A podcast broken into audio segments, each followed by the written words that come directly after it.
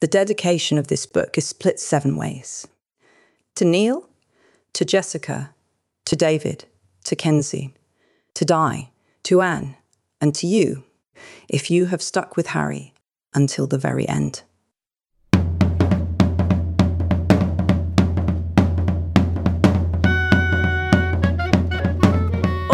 Sejam bem-vindos à Casa Elefante. Puxe uma cadeira, pede um café e vem discutir a obra de J.K. Rowling capítulo a capítulo com a gente. Hoje, o primeiro capítulo de Harry Potter e as Relíquias da Morte, a Ascensão do Lorde das Trevas.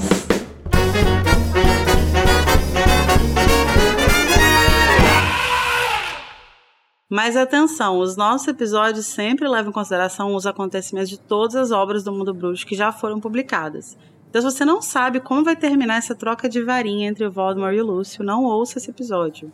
Ih. Eu sou a Larissa Andrioli e tô sentada numa mesa com uma pessoa desacordada pendurada de cabeça para baixo. E tô aqui com a Carol Lima e o Igor Moreto que estão aqui em público comparando o tamanho do pau de cada um. Que absurdo, gente, pelo amor de Deus. Vocês podem por mentira. se comportar? Que Absurdo. mentira, I would never. Absurdo é você aí com esses fetiches de guindaste aí que as pessoas penduraram.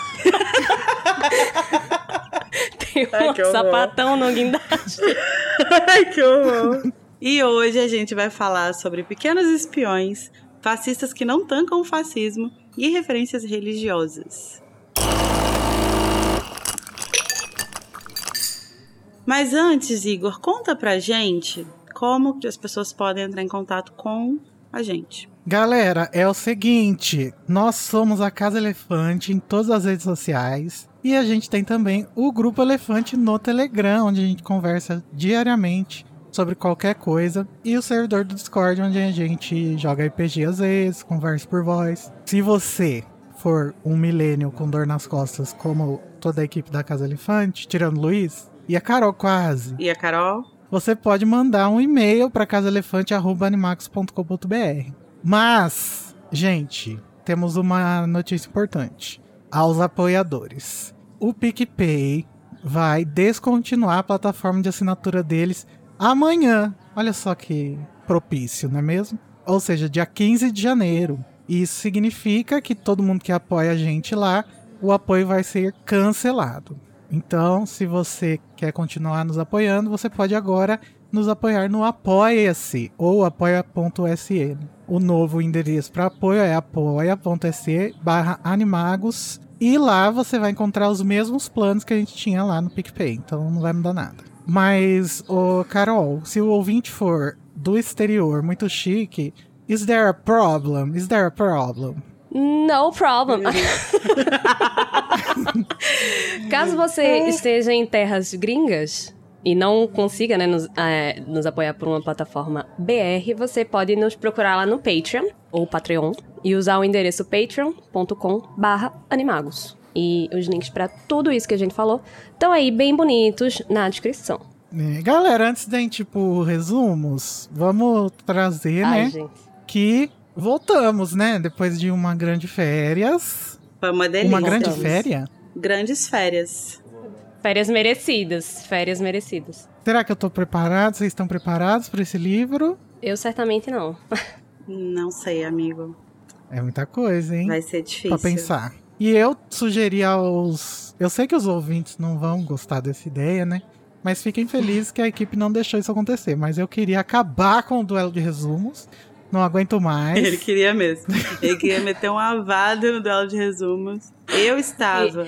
A quando essa deixou. conversa aconteceu, eu estava alcoolizada, portanto eu não me meti. Mas eu não deixei. Mas isso, já, porque assim, eu gosto de fazer resumo, não. Também não. Mas duas coisas. Primeiro, o cliente sempre tem razão e os ouvintes gostam.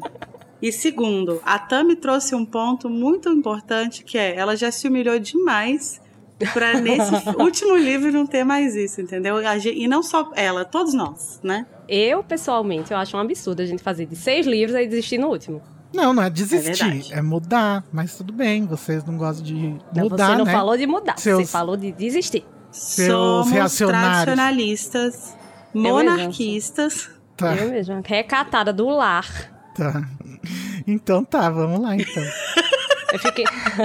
O que, que foi esse Igor? recatado do lar. Tá. A Carolina. Oxe! A Carol é muito recatada. Oxe, sou, oxe, sou mulher comprometida, meu filho. Ah, pronto. Aí. Tá bom, vamos lá pros resumos.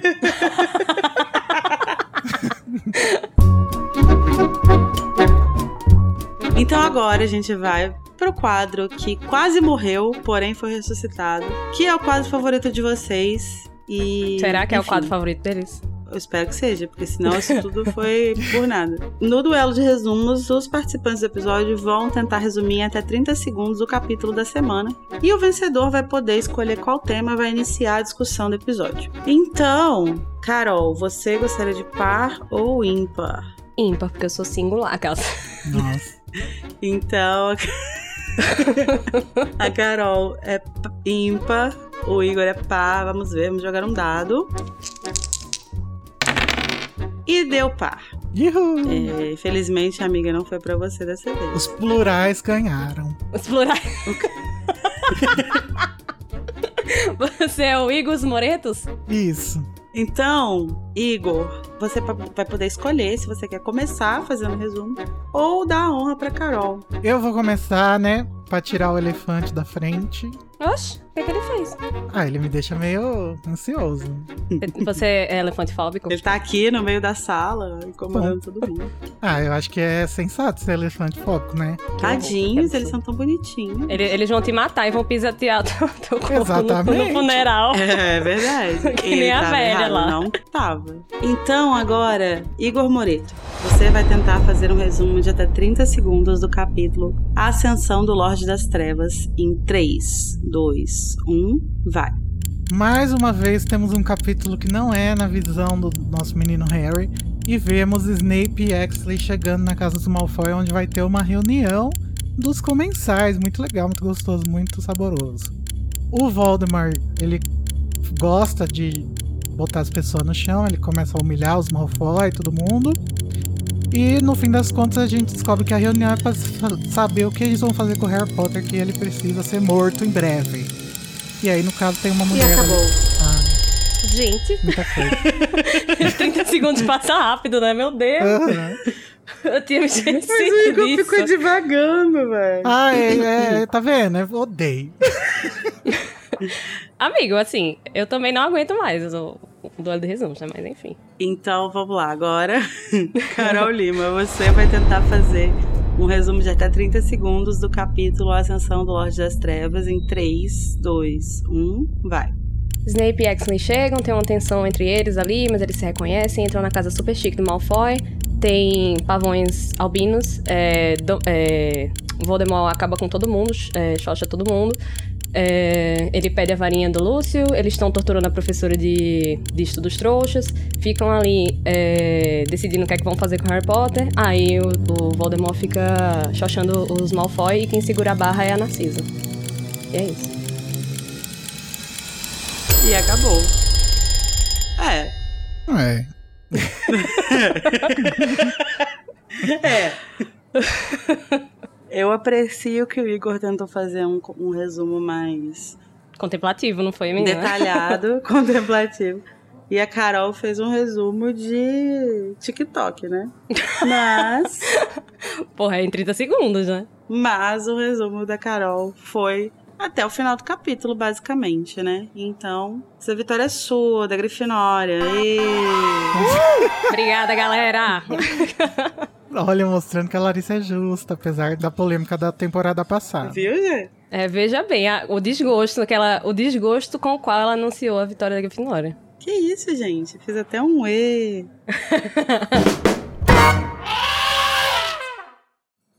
Snape e Exley chegam até a mansão dos Malfoy, onde se encontram com Voldemort e outros comensais para discutir os planos acerca da captura e morte de Harry. Snape repassa informações de uma fonte anônima e garante que é segura. Voldemort fala sobre como ele entende agora que é ele quem deve matar o garoto, mas exige a varinha de outra pessoa para fazer a tarefa. Lúcio é escolhido e fica claro na fala de Voldemort o desprezo dele pela família Malfoy naquele momento. Ele chama então a atenção de uma pessoa pendurada sobre a mesa, a professora de estudos dos trouxas, Caridade Burbage, que defendia a comunhão entre bruxos e trouxas. Depois de dizer as mesmas palavras que Dumbledore suplicando que Snape a ajude, ela é morta e dada a Nagini para comer.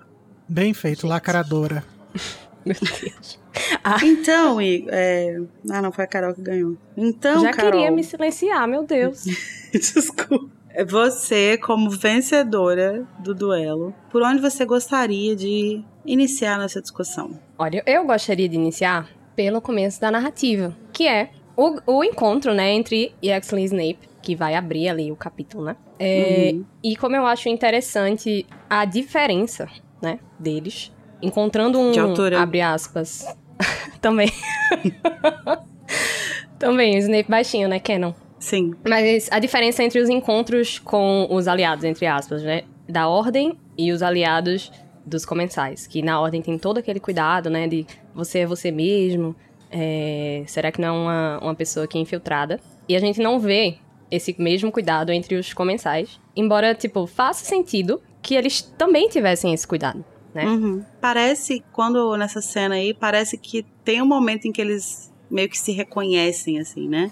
Tipo assim, um Uhum. momento de, de. Tipo, que eles estão com a guarda levantada, né? Tipo, apontando a varinha um pro outro e tal. Uhum. E aí, em algum momento, eles se reconhecem, assim.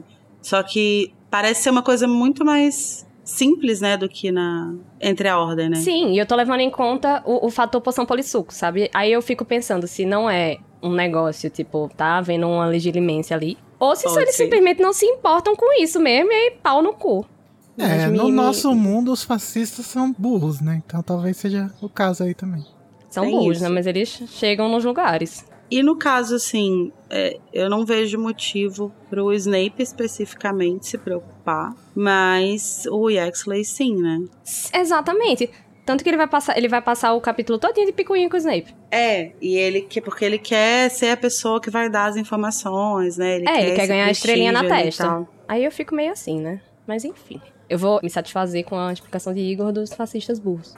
É, Eu acho também que existe uma, uma questão que aí eu não sei, talvez a gente acabe. Não, não lembro se a gente já discutiu isso, acho que não. Mas talvez acabe entrando numa, uma discussão mais um pouco mais complexa ali, que é assim, digamos que eles realmente não têm nenhuma medida de, de certeza, de segurança de que, são- que é, os dois são, né, quem eles dizem que são. Mas quando eles vão passar pelo portão da mansão, é, existe ali um mecanismo de reconhecimento. E aí, o que eu queria, o que eu fico pensando é, uma pessoa que usa a poção polissuco e se transforma num comensal, a marca negra que aparece no braço dela seria lida como uma marca negra legítima? Olha, Porque se sim, aí realmente é uma brecha de segurança enorme. Mas se não, seria um momento tipo meio que a, a queda do, do ladrão. do ladrão, sabe? Que, tipo assim, Uhum. quando a pessoa passa ali, tem algum feitiço que, tipo, se ela não for de fato um comensal, se ela não for aquela pessoa, ela. Ou a, a poção polissuco, tipo, perde o efeito, ou tem algum aviso ali, tipo, que mostra que tem uma pessoa se passando por um deles ali, sabe? Eu acho que não seria o caso, porque se fosse o caso, o feitiço que. O feitiço que Hermione lança em Harry tinha perdido o efeito, né? da- De o rosto dele. Se fosse esse caso aí, eu acho. Mas quando essas pessoas entram no- na mansão Malfoy, que, eles que estão levando o Harry, aquela gangue lá, Uhum. eu não acho que eles passem por uma- algum tipo de segurança. Porque eles não são comensais. Uhum. Então eu acho que, tipo assim, eles chegam e falam, ah, a gente tá aqui com uma, uma galera pra Com entregar entrega. pra vocês. Aí Com alguém entrega. autoriza, é. Aí alguém autoriza a entrada deles, entendeu? Pode ser Entendi. também que essa barreira de segurança estivesse antes desse ponto que eles estão aí. Então, a partir Uhum. daquele ponto, não, Tá não safe, poderia né? ter ninguém ali que não fosse comensal. Mas E eles esse- aparatam, não? É verdade. Eles aparatam. É. É, os malfóis cuzões, né? Que não saem de casa pra pegar o delivery. Meu Deus, verdade. A Carol falou sobre uma coisa que eu acho que é muito interessante no capítulo, que é o fato do Yaxley estar tão inseguro e ansioso, né? Aparentar isso na narração. Uhum. Ele tá muito preocupado com a forma como o Voldemort vai receber o que ele tem pra trazer pra ele. E ao mesmo tempo ele também tá ansioso pra saber como o Voldemort vai receber a informação do Snape, né? Porque Uhum. aparentemente o Voldemort ele usa várias pessoas pra trazer informação, mas depois a gente vai ver que ele considera muito mais o Snape, né? Então talvez essa insegurança não seja só pelo Voldemort, mas também pelo fato de que já tá consolidado que o Snape é muito mais confiável ou importante na hora de da informação. E aí ele tá. Ai Pois meu Deus, é. será que dessa vez eu vou conseguir desbancar o Severo? É, eu acho que deve ter muito essa coisa, assim, sabe? Tipo, essas picuinhas, assim, de tipo, ah, eu vou, eu que vou trazer informação importante, não ele e tal. E aí eu acho que é, o fato do, de quando eles chegam lá na, na sala, né? Que o Voldemort, tipo, designa os lugares que eles vão sentar, né? Eles colocam o Snape do lado dele. Uhum. É, mostra que ele conquistou ali um lugar de, né, tipo, prestígio maior possível, assim, né? Acho que ali, é, agora ele é o comensal que o Voldemort mais confia, que ele mais aprecia, assim. Então, se o Yaxley chegasse ali e, tipo, o Snape ou não tivesse nenhuma informação pra dar, ou tivesse uma informação e o Yaxley conseguisse desbancar a informação dele, seria uma puta vitória, assim, né? Tipo assim, ao Sim. mesmo tempo que ele puxa o tapete do Snape e talvez ganhe mais prestígio, ele também cresce não só aos olhos do Voldemort, né, mas ao- aos olhos dos outros comensais Da, também. da hierarquia total, né? E faz, Sim. faz todo o sentido psicológico, assim. Nesse sentido de que o, o Voldemort, ele é, ele é aquele líder que ele vai é, reger os comensais por meio do medo, né? Faz todo sentido Uhum. que eles fiquem querendo a, a aprovação dele pra ficar nas boas graças dessa pessoa que não gosta de ninguém. É, Sim. esse é outro paralelo com a, a ordem, A né? ordem. Porque Aham. lá na ordem Sim. existe respeito, existe comunhão, existe. Lealdade. É. E aqui não, aqui tá- parece que tá cada um por si e todo mundo com medo do Voldemort. Todo mundo com medo do Voldemort e puxando o tapete uns dos outros. Sim. E aí isso volta numa coisa que a gente mencionou em algum capítulo aí pra trás, dessas duas figuras, né, do Dumbledore e do Voldemort, como figuras paternas, né, como é, autoridades paternas na vida do Snape, assim, e que aí não precisa ser necessariamente na vida dele, mas pensando de, de modo geral, né, como que o Voldemort representa essa autoridade paterna que é pelo medo, pela restrição, pelo, pela punição, né? E o Dumbledore é essa au- autoridade paterna que é construída em cima do afeto, assim, do, de uma Uhum. relação mais profunda, de confiança e tal. O Voldemort é o pai do filho de chocadeira. E quando a gente tá. Quando tem essa cena deles entrando, né? Tem um momento, quando eles vão passar pelo portão, que tem uma referência muito clara à saudação nazista, né? Que eles levantam o braço esquerdo e tal. É, mas eu não sei se é muito claro, porque a nazista era com a mão direita, né? Ah, acho só que é um- espelhou, é um- né? É, eu acho que é um nod, sabe? É um, é um, É, acho um que é- aceno. Sim. Literalmente, E eu uma acho cena. que E eu acho que magicamente tem a ver com essa coisa de reconhecer, sabe, a marca negra, assim. Porque Uhum, a partir sim, do momento sim. que eles, que eles mostram a marca pro portão, né, que ela Levanta faz pra tipo, ficar dentro reconhecimento do... facial deles. É, pra ficar dentro do sinal do, do Wi-Fi, do portão. E é interessante também que essa, essa- assim, fugindo um pouco da pauta, que essa saudação era especificamente pro Hitler, né? Não era, Uhum, não era uma coisa de nazista pra nazista, era só pra mostrar Aham. subserviência, assim, que nem o negócio do Voldemort também. Sim. E por falar no portão, né? É muito interessante a gente ver, perceber, na verdade, a maneira com que a casa, né, a mansão Malfoy, nos é apresentada, né? Porque a gente chega logo e tem o quê? Pavões albinos no jardim. Sempre Nossa, com pavão aquela imagem. albino de- é feio pra caralho, né? Ai, eu não acho. Também não. Eu não sou muito fã de pavão, na verdade, mas tudo bem. Coitados, amiga, o que, é que eles tiver, te fizeram? Não sei, eu acho estranho essa coisa deles abrirem o rabo. ah, ah, pronto. quando eles querem copular. E o mais estranho de tudo é que às vezes eles fazem isso pra humanos. Tipo assim, meu bem, me respeite, que que é isso? Eu acho estranho. Zoofilia achei- vindo por parte do pássaro. Do Zul. É, olha, eu acho extremamente homofóbico você desgostar do ser só porque ele abre o rabo quando quer copular, mas tudo bem. Eu conheço várias, várias pessoas.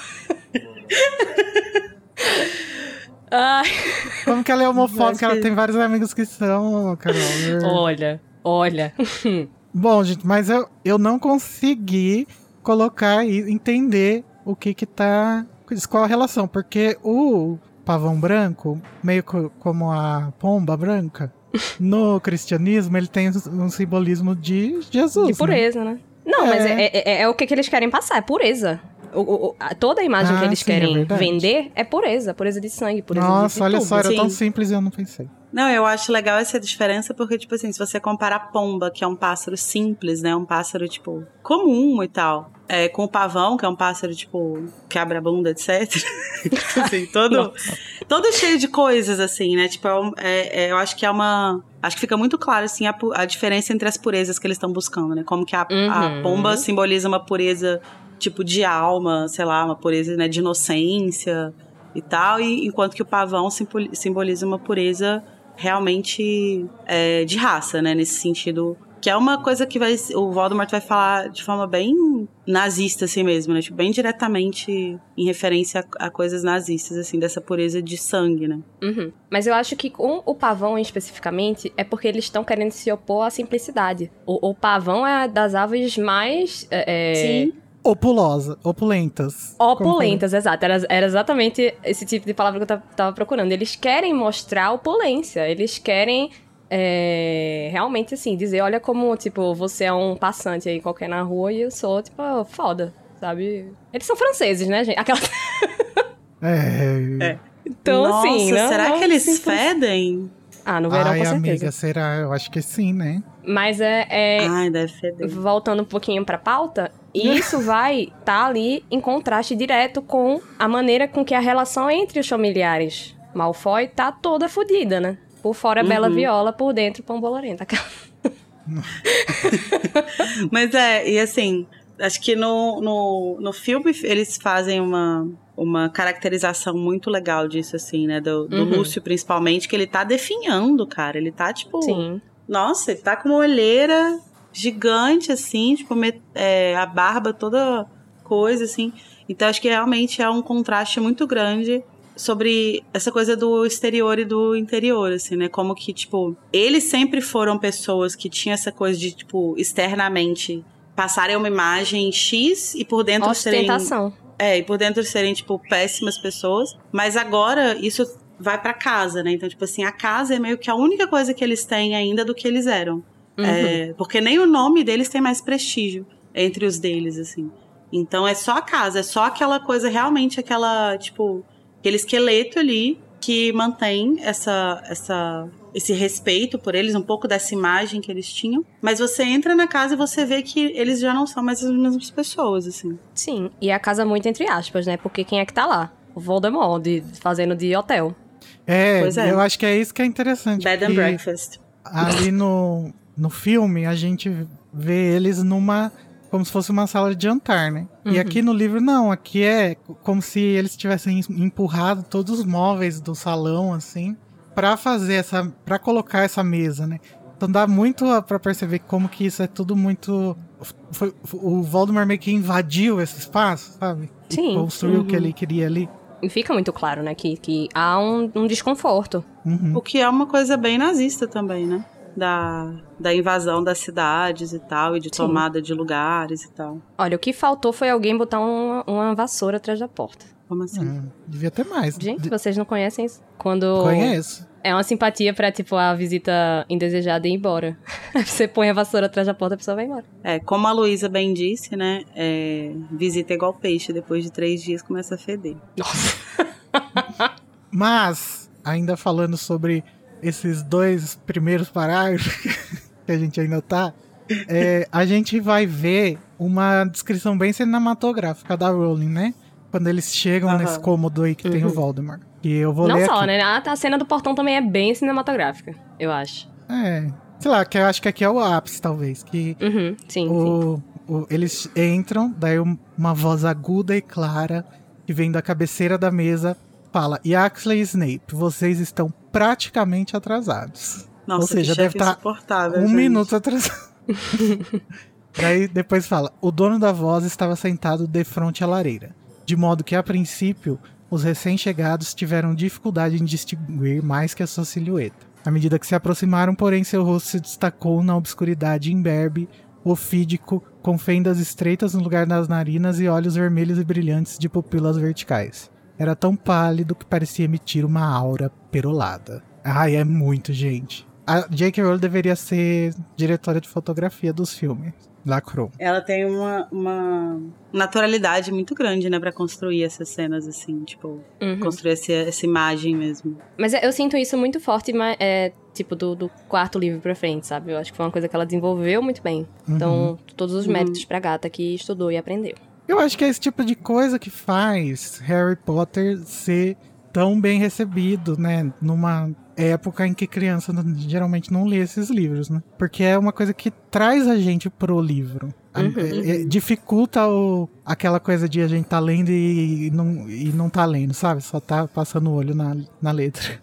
Bom, e aí tem um momento em que o Snape vai passar as informações e o Voldemort vai encarar ele, né? Com uma fixidez, assim, que vai ficar muito óbvio que ele tá sendo. Flertando. Aquela. Que ele tá us- Ai, será que o Voldemort pegaria o Snape? Ai, tadinho. É que meio que deixa muito claro ali que ele tá usando legilimência, né? E Uhum. assim, pra quem tá lendo a primeira vez e não sabe que o da lealdade do Snape, isso aqui é uma confirmação de que ele é leal ao Voldemort, porque você olha e fala, pô, o Voldemort tá claramente lendo a mente dele e ele tá sustentando. Então é porque ele não tá mentindo, é porque ele tá, né, passando a informação que ele tem mesmo. Mas como a gente sabe que ele tá mentindo, numa releitura, isso mostra quão foda que ele é, tipo assim, de como que ele consegue manipular e sustentar, tipo, manipular as informações é, a ponto de sustentar essa mentira mesmo sendo, tipo, escrutinizado pelo Voldemort, sabe? É, mas os olhos Maior que atentos. temos, né?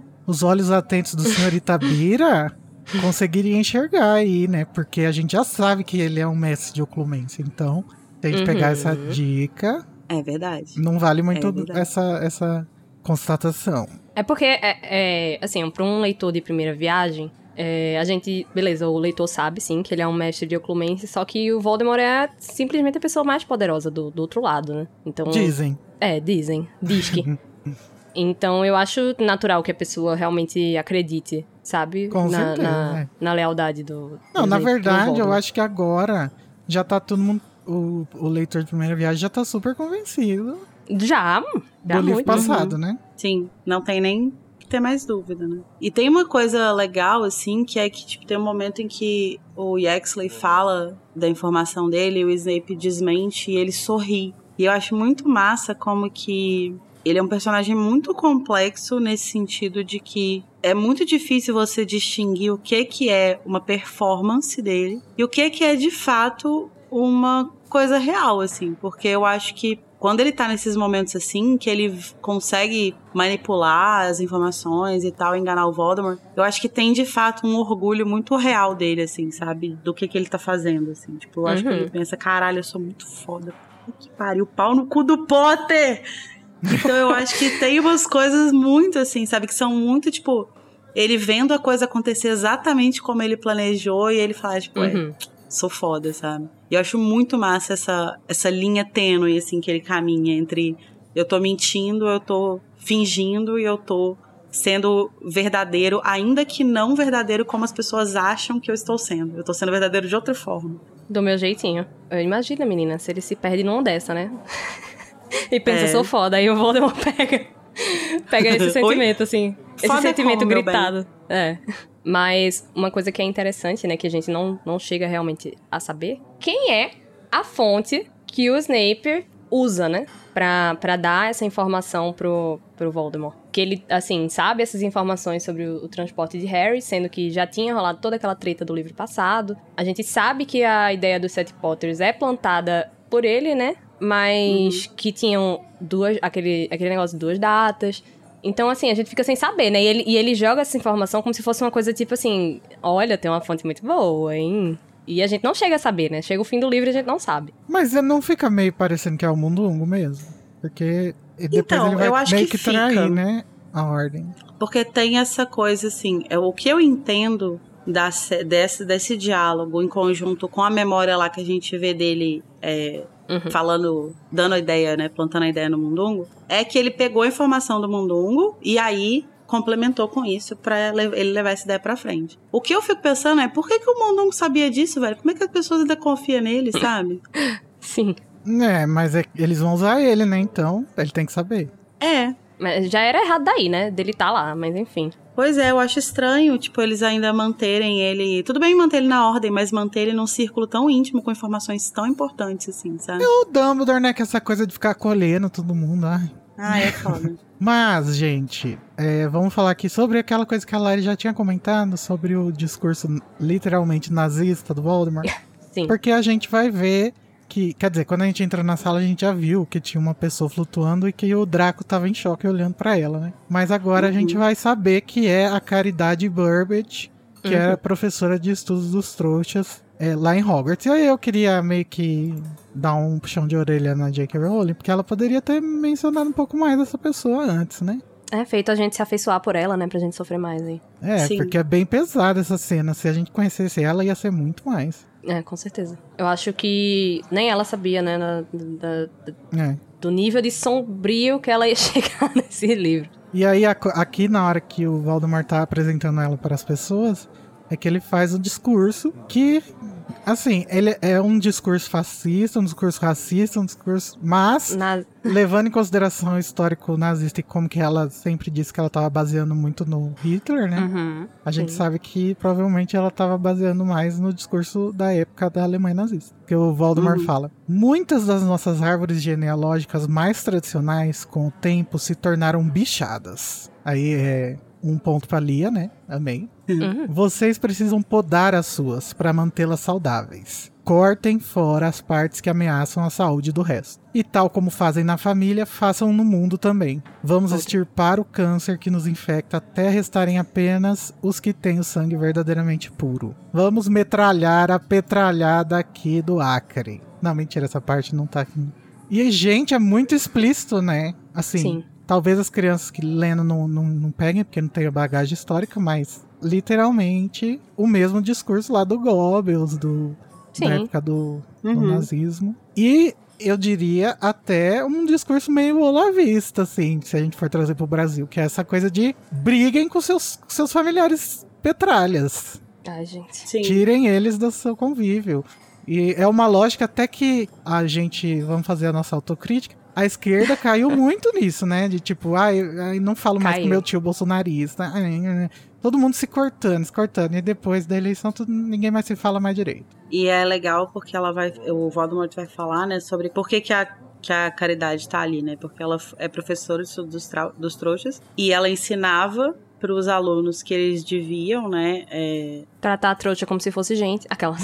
É, não é tipo de se aproximar e tal. Inclusive no, no, no original ele fala sobre mate, né? Que seria tipo procriar, que ela, ela estimulava tipo a procriação entre bruxos e trouxas e tal. E que ela publicou um artigo no Profeta Do Diário profeta. sobre isso, assim, né? Grandona, assim, sem medo. grandona, impressionante. No meio desse caos todo, ela vai e faz um artigo desse, assim. E aí, coitada, terminou como? Mas eu acho interessante esse, esse, esse termo que ele usa, né? O procriar. Eu acho que no inglês tá mate, né? Uhum, Que dá até uma, uma bestializada, assim, na, Sim. sim. nas pessoas, né? E, que e essa é realmente a, o tom que ele usa, né? Quando ele vai falar Uhum. do Lupin, depois, mais tarde, do Lupin da Sim. Tonks, ele chama de Beast, né? Na verdade, a, Narci Sim. a Bellatrix É a fala Bellatrix, de Beast é. e tal. Mas é o discurso dele também, né?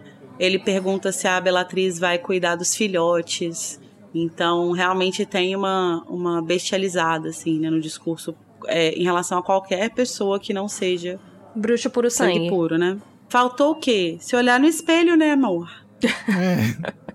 Primeiro porque ele É, não, é, não cara. tem o sangue puro, né? Segundo que ele é uma cobra, literalmente. É, pois é, ele foi pra dois lados ali. Falou assim, deixa eu bagunçar de dois jeitos diferentes. Gente, o Voldemort é um furry.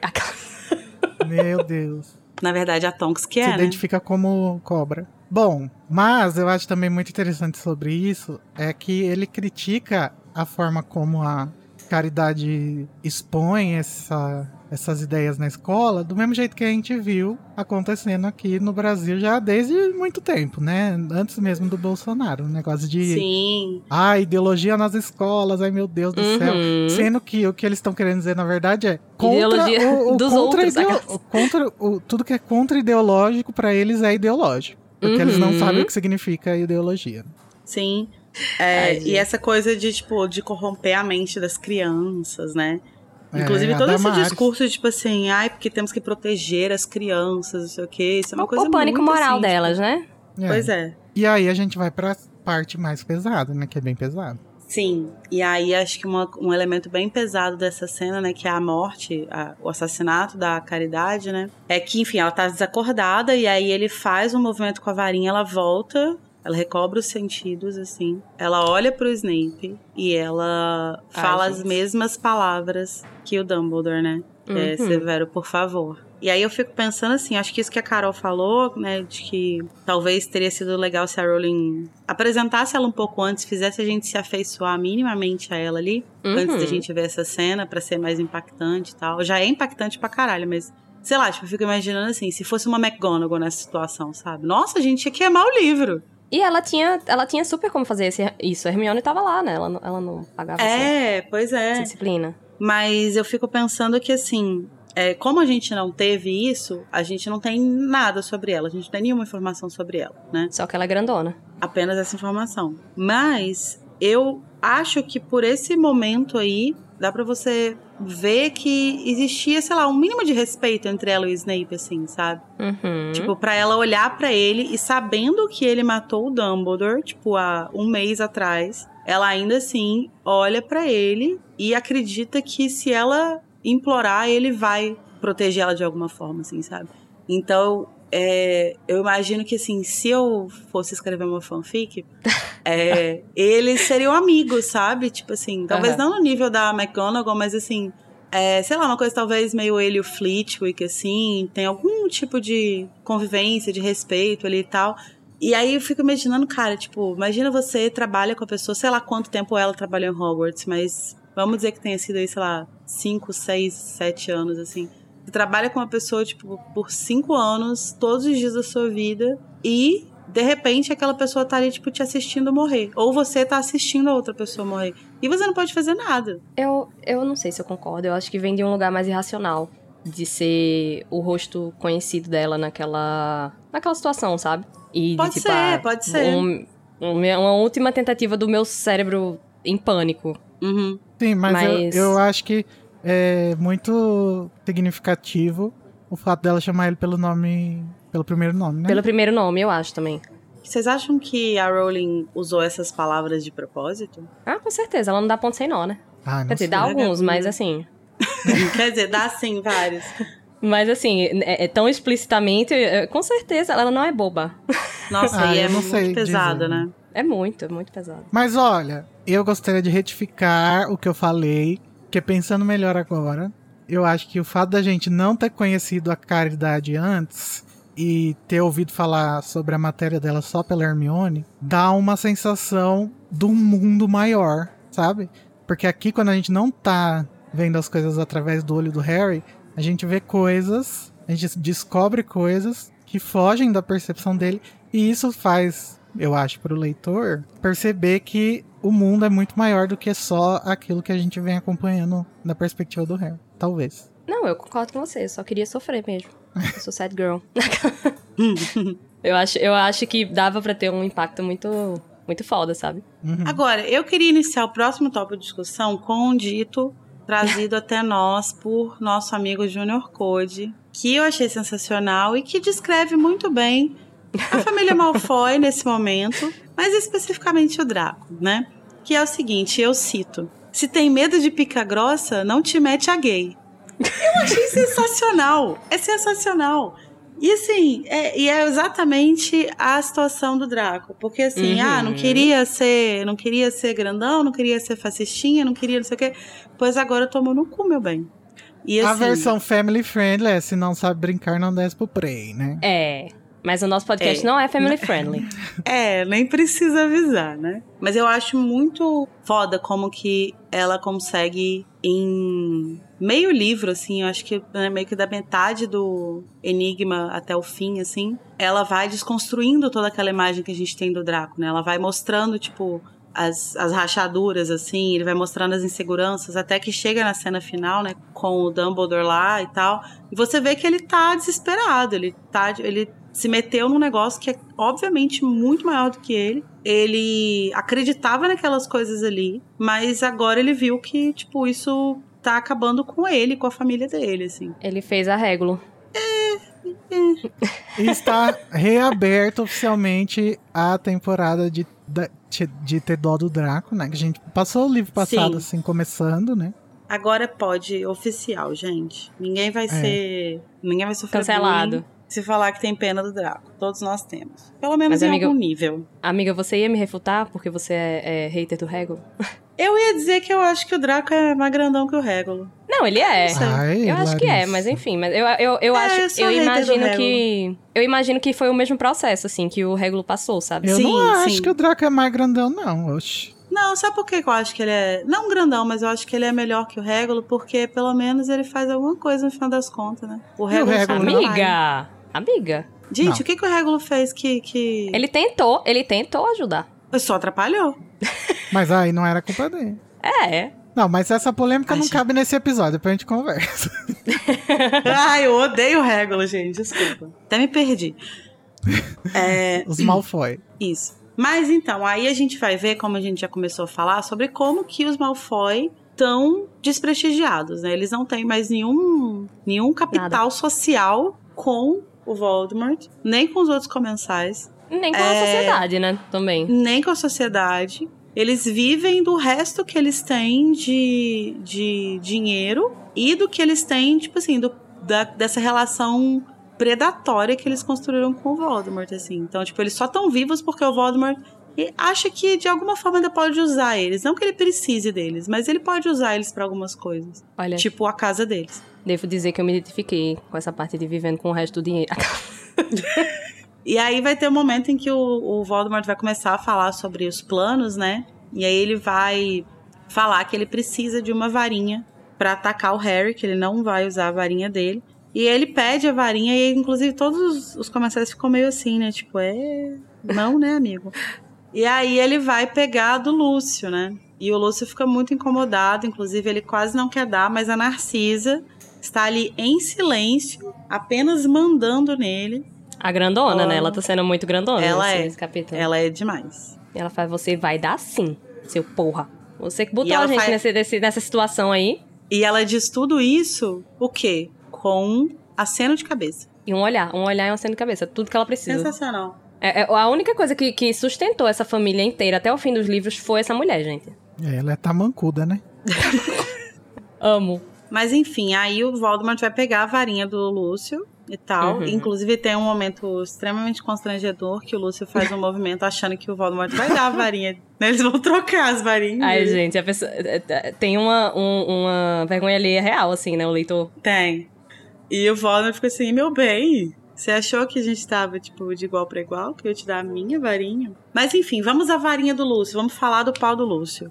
Carol, conta pra gente do pau do Lúcio Malfoy. Então, a varinha dele é de olmo e fibra de coração de dragão, né?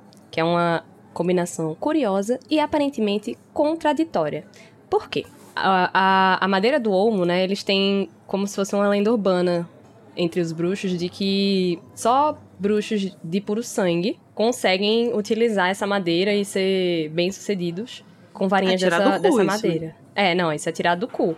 É, pra, pra, auto, pra se autovalidar, sabe? No meio da, da sociedade. Mas o próprio Olivares fala que, tipo, ah, não, conheço vários nascidos trouxas que usa bem tranquilo e, e é isso, sabe? Então, e ele comenta também que são varinhas que escolhem pessoas que têm presença, destreza mágica e dignidade nativa. Dignidade essa, né, que o, o Lúcio vai perder 100%.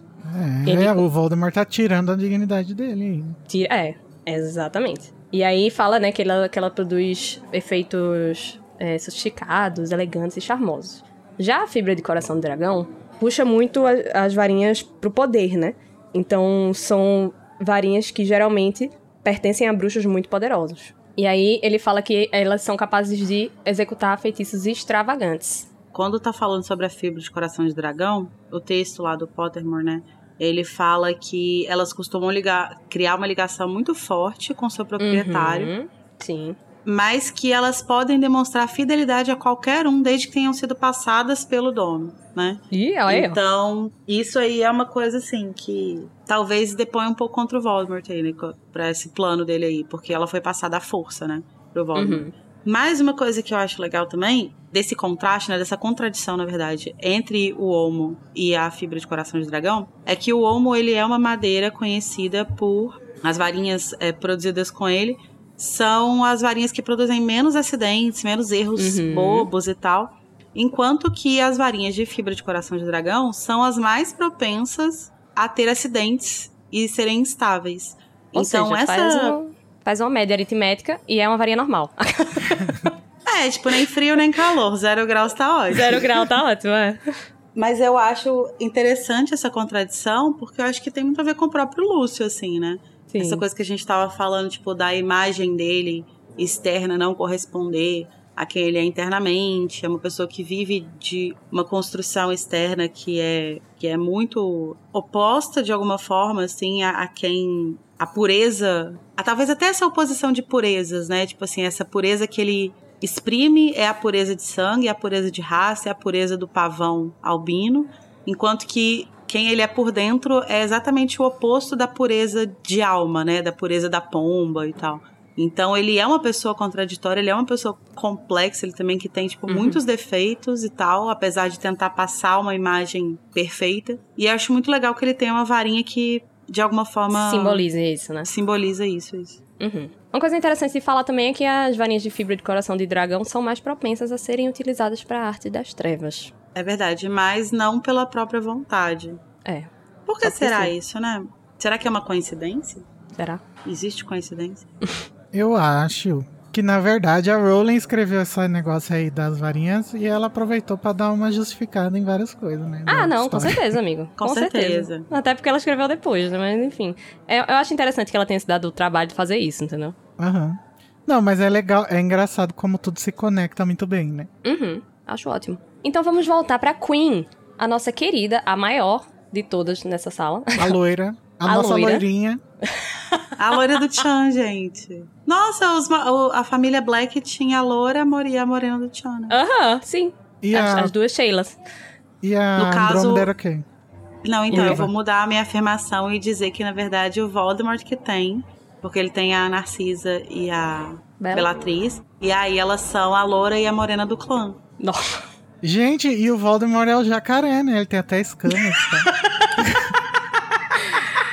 Ai, meu e quem Deus, é o culpado de Washington? Ah, o é, o, é o Snape. É o Snape sentado no, no ônibus olhando triste pra fora. Ah, e falando ordinária. pensando na morte do, do Dumbledore.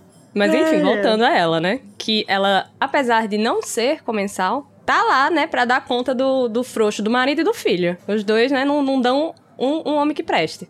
Sim, uhum. os dois juntos não dão meio homem, na verdade, né? N não dão. Ela dá dois, no caso. Mas ela tá. Eu acho muito foda essa construção da Narcisa que a gente. A gente vê ela poucas vezes, né, a partir do quarto livro ali. Não, a gente vê ela no uhum. primeiro, aí depois no quarto e tal, a gente vai vendo, tipo, poucas é, aparições dela em que ela é sempre, tipo assim, uma mulher extremamente nojenta e escrota e tal. E aí, nesse livro, ela vai começar a ser construída como o cerne da família mesmo, assim. Uhum. Tipo assim, se não uhum. fosse por ela. A, a argamassa que ia... segura essa casa. É, tipo, o Lúcio ia morrer nesse, nessa noite, porque ele ia, tipo, fazer alguma merda ali com o Voldemort. Ele ia recusar a varinha, alguma coisa. O Draco provavelmente não estaria vivo. Ela é uma figura muito foda que vai sendo construída para culminar lá na no momento que ela vai mentir pro Voldemort, né? É. E, e, é, uma coisa, é uma coisa interessante, né? Porque ela ainda vai continuar aparecendo um pouco. Mas as, as aparições dela vão ficando significativas no, no, sentido do que, que ela tá fazendo ali. Uhum. Ela tem um papel que é muito importante na saga inteira, né? Que é o papel da mãe, que uhum, é a uhum. Rowling.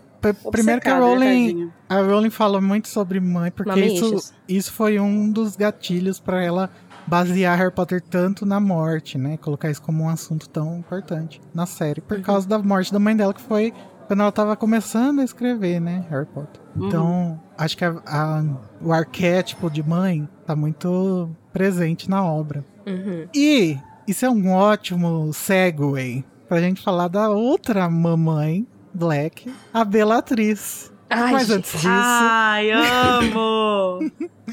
Vamos fazer um, um flashback, uma volta aí, uma viagem no tempo, pra gente entender. Talvez os ouvintes. Tem algum ouvinte perdido aí que não tá sabendo, né? Mas A peça Harry Potter e a Criança Amaldiçoada nos trouxe uma novidade muito significativa pro, pro canon, que é que lá uma personagem diz, a vilã da peça, né? Ah, desculpa aí, spoiler, foda-se. O spoiler delas. Ela revela no meio da peça que é, na verdade, filha do Voldemort, como a Bellatrix. Um beijo a você que poderia dormir sem essa. É, e aí, todo mundo quando viu pela primeira vez, e, e muita Achou um gente até absurdo. agora, fala, ai, que nada a ver, fala, né? Só que, quanto mais a gente procura, mais a gente acha, né? Igual. É por isso que a assim, a gente evita, né? A gente evita procurar. É, um dos grandes fatores é por que, que a Bellatrix não estava presente na batalha de Hogwarts que aconteceu no livro passado, quando o Dumbledore morre. Não existe aparentemente motivo. tava, no, tava de, de resguardo, menina. Tava no nono mês, só no Ela aguardo. estava no puerpério. E aí, é essa a, a pres- a- o- é isso que a gente presume a partir Uhum. das- desse fato, né? Que ali ela estava muito grávida ou tinha acabado de ter o neném, sei lá. Ai, eu amo. Eu amo a instituição muito grávida, gente. Você sabe que quando eu tava na faculdade, um parêntese, é, tinha uma professora de linguística que ela estudava como que no português a gente dá grau é, de intensidade a coisas que não têm grau de intensidade. Então, por exemplo, um exemplo que ela sempre usava era: Nossa, fulana tá gravidíssima. E assim, ou você tá grávida ou você não tá, entendeu? Não tem mais ou menos grávida. Né? E aí, e aí ela usava exatamente esse exemplo, assim. E a Bellatrix estava gravidíssima nesse momento. Olha, eu ouso É. dizer que uma pessoa que tá grávida de gêmeos tá mais grávida do que uma pessoa que tá grávida de uma pessoa só. Será que a Mas Bela teve mais um filho? Olha, para. Criança Amaldiçoada 2. Vem aí. Ai, eu amo. Aí, O inimigo bom agora é que outro, né? você. Não, o bom é que dá pra você. dá pra você fazer sequências infinitas. Não infinitas, mas assim, você pode falar, não, na verdade eram gêmeos. Aí depois no Criança Amaldiçoada 3, você descobre que não, que eram Triplets. trigêmeos. Depois Nossa, quadrigêmeos. daí vira uma novela, né? No final era a grávida de Taubaté, entendeu? Sete filhos. Não, mas então. E, e tudo se conecta, gente. Porque no começo do livro a gente vê aquela cena que é muito significa- significativa de uma mãe indo pedir proteção por um amigo, proteção pro filho dela, né? E a Bellatrix está presente naquele momento e eles falam sobre a lealdade dela com o Voldemort. E aqui a gente vai ver falas que, assim, é inegável, não é impossível Falas lamentáveis, ter eu outra diria. interpretação. Que é aquele trecho muito importante em que. Extremamente sexual. Aham. É, maiores de 18 anos apenas a partir de agora. Eu acho. que- Ah, vou, vou fazer uma leitura aqui, uma, uma encenação. Por favor, faça a voz. Milord, Ai, é uma honra tê-lo aqui na minha casa, na casa da nossa família. Não pode haver prazer maior.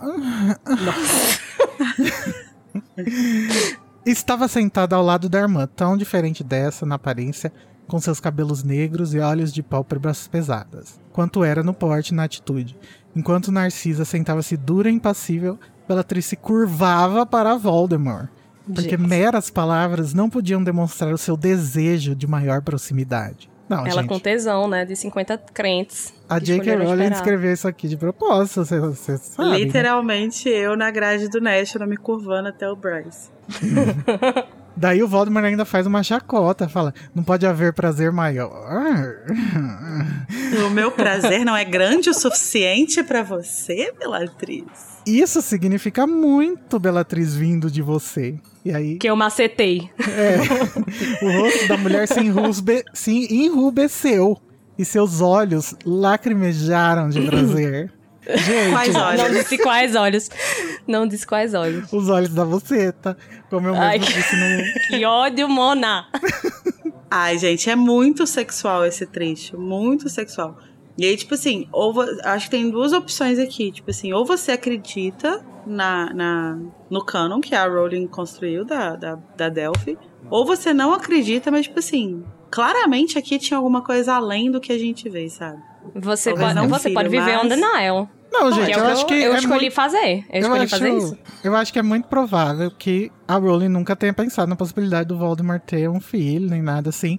Mas é muito bem. Dá pra justificar. muito bem, dá pra, ju- entendeu? é, dá pra justificar Sim. com tranquilidade. Sim. Mas, gente, vamos conversar sobre o Voldemort. Tá. Sobre a libido da- do Voldemort. Olha, eu já ia dizer que dependendo da conversa, eu não quero. Vocês acham que ele ele é uma pessoa completamente. E aí vamos tirar a Delphi do, do rolê e tal. Mas vocês acham que ele é uma pessoa completamente, tipo, desprovida desse tipo de desejo? Você acha que ele realmente é. Tudo nele se volta a essa busca por, por poder e tal. Tipo, e o único prazer dele ele encontra nessas coisas? Porque assim, eu sei, eu entendo que existe Seria uma Voldemort. desumanização. Um ícone assexual? Porque assim, eu entendo que existe uma desumanização, um processo de desu- desumanização que é feito nele. Mas, é, assim como a morte dele é uma morte humana no livro, né? E ela é uma morte comum, banal, justamente Uhum. pra mostrar que ele não é nada além de um ser humano.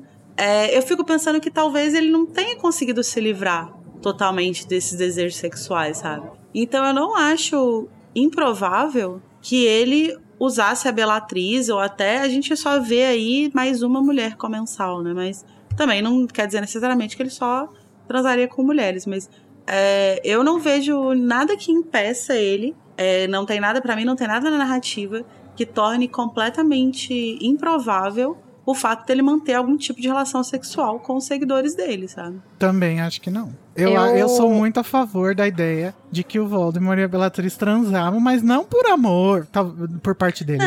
Não, pelo É uma, de é uma Deus. coisa de tesão mesmo, animalesco, sabe? Eu, eu já não. Eu não sei, eu não, não gosto muito dessa ideia, porque eu acho que. Você é contra sexo, Carol? Sou. Extremamente contra sexo. Não façam. Ah, é verdade, É. você escolheu esperar. Escolhi esperar. Eu acho que ele se coloca muito acima desses prazeres mundanos, sabe? É, e aí eu, eu Entendo. entendo, eu entendo esse pensar, esse, esse raciocínio onde ele não consegue. E eu entendo como isso constrói um personagem extremamente tridimensional. Mas com o, o, o personagem que eu tenho e que eu construí na minha cabeça, eu acho que ele simplesmente não daria bola pra isso, sabe? Principalmente porque ele vai se desumanizando mais ainda. Então, quando a gente chega aqui nesse, nesse ponto, que ele tá pós-volta dele, né, do, do além, ele é um arremedo de ser humano. Ele é só uma casca. E aí eu acho que ele teria menos ainda, tipo, um, um- um senso de necessidade, sabe? Então, aí por essas, assim, por, por, tipo, pelo- pelos ideais dele e pelas condições que o corpo e, e, sei lá, a própria cabeça fodida dele estão nesse, nesse ponto, eu não gosto muito de pensar nesse- nessa alternativa que vocês colocam, sabe? Mas assim, eu respeito. É isso. eu só, só tenho uma opinião diferente. É, porque eu fico pensando assim, eu entendo isso que você falou de, tipo assim, dele não dar bola, etc. Só que eu acho que isso parte de, uma, de um raciocínio de que ele consegue controlar, logicamente, todos os desejos dele. E eu acho que o, a libido é uma coisa que, tipo, ultrapassa um controle lógico. Você pode controlar até um certo ponto, mas no fim das contas a gente é bicho, né? A gente tem necessidade, a gente tem esses, esses desejos, assim. E ele, aí eu ele é acho que. psicopata, né? É, mas aí eu não sei, eu acho que talvez ele não consiga. Talvez ele não olhe pra alguém e, tipo, sinta tesão. Mas Uhum. ele sente aquela coisa, tipo, que vem, assim, sabe? Ele precisa, sim. de alguma forma, tipo, descarregar isso, sabe? E aí ele pega a primeira pessoa que tá na frente. Normalmente era a Bellatriz. Às vezes pode E ser assim, o na também. minha, na minha cabeça, o, o jovem Voldemort poderia até ser mais assim. Só que aí, quando ele chega nesse ponto que ele tá aqui, meio cobra, aí eu já acho que, tipo, não, não cola tanto pra mim, sabe? Porque justamente pela desumanização dele. Você tá dizendo que cobras não têm tesão? Tô dizendo. Não tô entendendo a associação que você tá fazendo com humanos e sexo. Porque é uma coisa muito animal o sexo. Não, mas eu, eu não tô falando humano em contrapartida a animal. Eu tô falando humano em contrapartida a, tipo, um, é, uma imagem é, idealizada. Tipo, sabe? Ele se coloca como um deus acima de tudo e Ah. todos. Entendeu? Uhum. Mas e se ele se colocar como um deus grego? Aí, minha Que filha. aqueles lá, minha é filha, era muito tesão. É. Era muito tesão. E aí, assim, eu, eu acho que eu tenho muito. Eu acho que pra mim isso é muito fácil de, de imaginar e de aceitar uma ideia dessa, assim. Porque eu sou uma pessoa das fanfics, né, gente? Como vocês bem sabem, depois de sete temporadas. E muitas fanfics que eu li, assim, a todo o rolê dos comensais era um rolê muito sexualizado. E não Nossa, de uma sim. forma positiva, mas, tipo assim, de uma forma meio bestial mesmo, assim, sabe? É, e eu já li muitas fanfics, tipo, darksíssimas, assim, que, sei lá, sequestravam trouxas pra estuprar, sabe? Então, assim, Ai. eu acho que tem uma, uma, uma. Na minha cabeça tem um imaginário muito sólido, assim, de que eles são um grupo de pessoas que lidam com a sexualidade de forma muito violenta, muito agressiva. E eu não vejo por que o Voldemort não seria o mesmo esquema, assim, sabe? Uhum. Então, pra mim é muito simples imaginar isso, assim. Eu não consigo. Eu entendo isso que você falou, acho que esse negócio dele se colocar como um deus faz sentido, mas eu, eu não acho que ele se né? elevaria acima dessas coisas, assim, sabe? Eu acho que ele, inclusive, usaria esse tipo de coisa como instrumento de poder, né? Não mais tem a ver, teria a ver com sexualidade. Que é o caso de estupros, né? Que, tipo, você não tem. Não é sobre sexo. É sobre poder. Não, mas ele Então, eu usa, acho que ele ele usa. tinha isso, né? Ele usa isso, tanto que quando ele, ele tá lá conversando com a Epps Babbitt Smith, ele usa o fato dele ser um, um, um jovem É. atraente e tal, pra ela, pra cair nas graças dela, Sim. entendeu? Mas eu, eu vejo só como isso. Ele, eu vejo que ele usa apenas como isso, entendeu? Eu não, não vejo ele indo atrás de fodinhas aleatórias só porque ele quer comer alguém. Ah, eu vejo. Esse negócio que a Lari falou das fanfics, eu acho que certamente se Harry Potter fosse escrito sem pensar que é uma obra infantil, se encaixaria muito bem. Um lado sexual, assim. Não, não só nos comensais, mas também em todos os outros personagens. Mas Eu concordo, aqui é uma coisa meio doentia, né? 100%. Sim. Seria legal. Não, mas eu concordo 100% nessa. que tem essa, essa carga meio sexual dos. Você só acha que isso não se aplica ao Voldemort. É, e eu acho que, tipo, mesmo num, num mundo onde Harry Potter não fosse uma obra infantil e tivesse esse rolê mesmo, eu acho que ele ia se manter acima disso, entendeu? Pelo menos faz sentido pro personagem que eu criei na minha cabeça dele, né? Faz muito sentido ele não, não, se- não entrar nessa, nessa, sabe? Uhum. Ah, tudo bem. Vamos concordar em É. discordar. Sim. Quando eu montei essa pauta, eu não planejava entrar numa discussão sobre a libido do Voldemort, mas foi interessante. Agradeço a companhia de vocês nessa conversa. Enfim, mas vamos deixar de lado a salinha de SNM lá da Mansão Malfoy. Pra Que falar. com certeza absoluta tem. Tem, com certeza. Porque se tem alguém ali, amigo, que é Era- o era Christian isso. Grey, era a Lucinha É a Narcisa, Malfoy. aquela. É, a Nar- é verdade. É a Nossa, Narcisa, com amiga. certeza. Você acha que a Narcisa não colocava uma bolinha na, na boca do Lúcio e comia ele com cintaralho toda noite? Nossa, com certeza. Nossa, olha, Gente, a cara do absoluta. Christian Grey tem um pavão Quem, branco, vamos quem, engra- verdade. quem engravidou foi o É Lúcio. verdade. Ele que, ele que Ele é o pai da ela. Delphi. Ele é a mãe do Draco. Então, falando no Draco, a gente já mencionou que ele tá apavorado aí, né?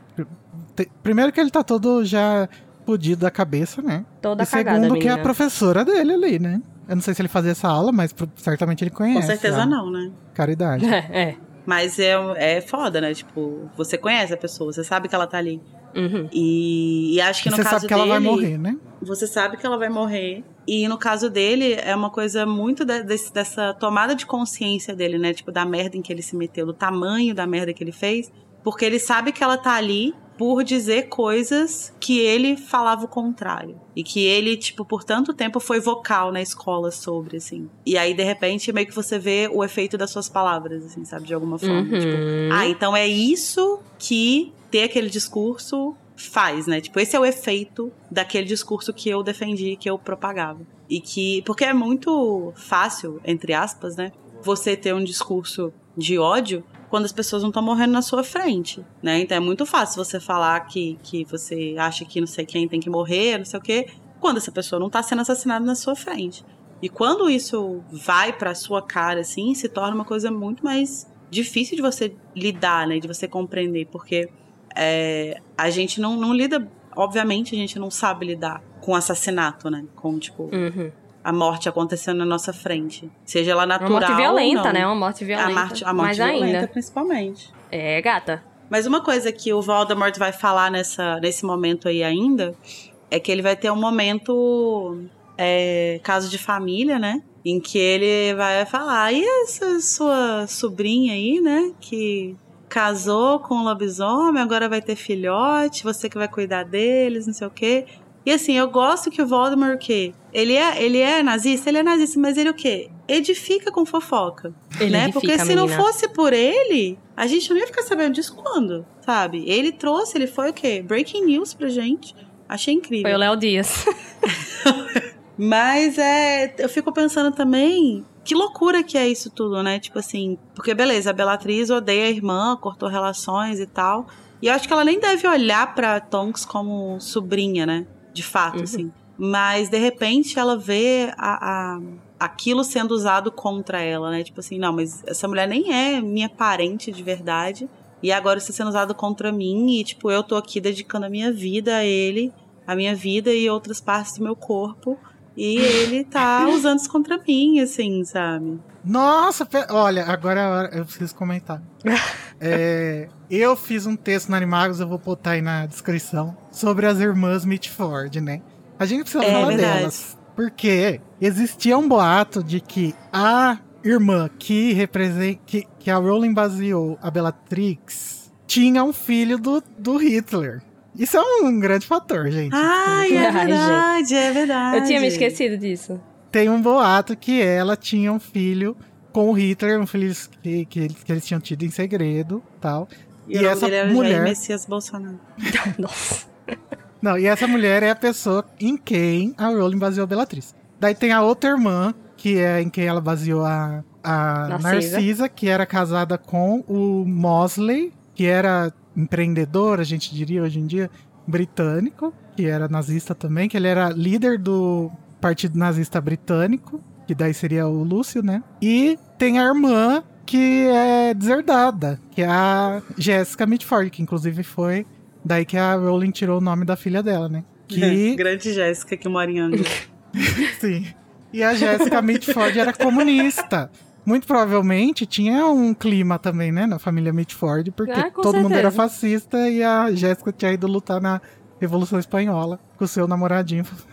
Grande. Jéssica. Amo. E é muito interessante as, os paralelos da, da história de- delas. Cada, cada- tudo que você descobre da história delas, você vai achando paralelos interessantes. Eles, elas Tipo tinham filho. um pai, tipo o filho, mas elas tinham um pai que, de acordo com a autobiografia da Jéssica que ela escreveu, Jessica, o pai ficava soltando é, é, insultos racistas pela casa, do mesmo jeito que a mãe do Sirius. Que a mãe, da, a mãe dos Black. Caramba! É muito legal o- quando você vai ler as- o livro, que é as memórias da Jéssica.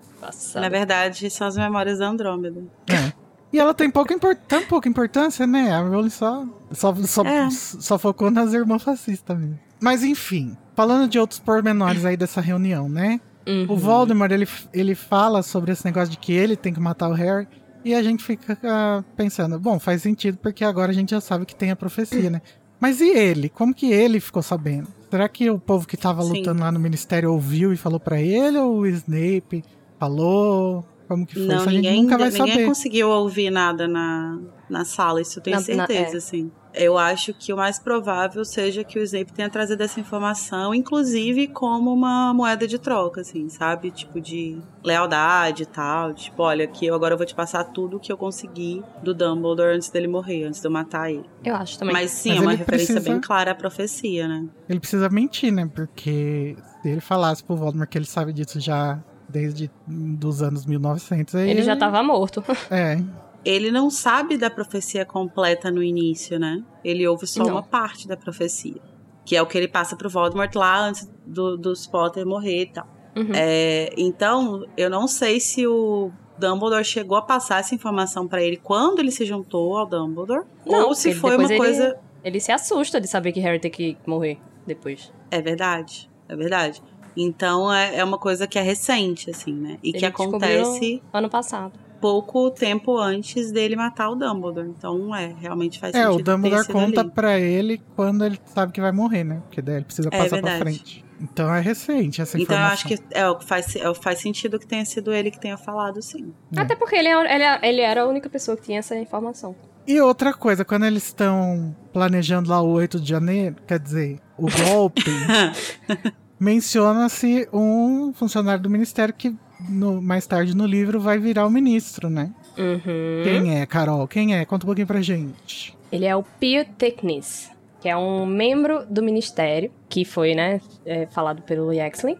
E o nome dele, ele tem um significado curioso e uma origem também curiosa. Porque Pio, e no inglês Pius, é um antigo título romano, né, que, é- que era É utilizado por Pius, né? imperadores. É porque vem do, na real, vem do latim, né? É, eu acho É que existe verdade. uma possibilidade de que seja pronunciado Pius em inglês, mas sim, com certeza a pronúncia original é Pius.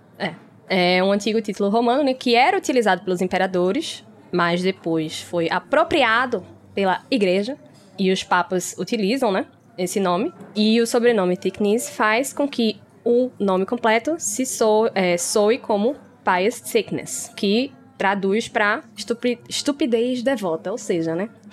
É, ele é um devoto, ele é um devoto estúpido porque ele tá sob o império, né? Depois. É, ele tá sob o controle dos, Coitado, dos né? comentários. O cara tá lá de boa, fazendo nada, só sendo um. Um Uma marionete. devoto estúpido. É, Faz muito sentido se realmente for isso, né? Que ela quer dizer com Thickness. Uhum. E no filme a gente vê ele já aí, né? Nessa reunião. sim, ele tá lá. Ele tá lá, levado pelo Yaxley, né? Uhum. Interrompemos nossa programação para um reclame comercial. O Pet Shop Peçanha e Silvo traz um novo lançamento que vai fazer a sua cobra subir como ao som da flauta.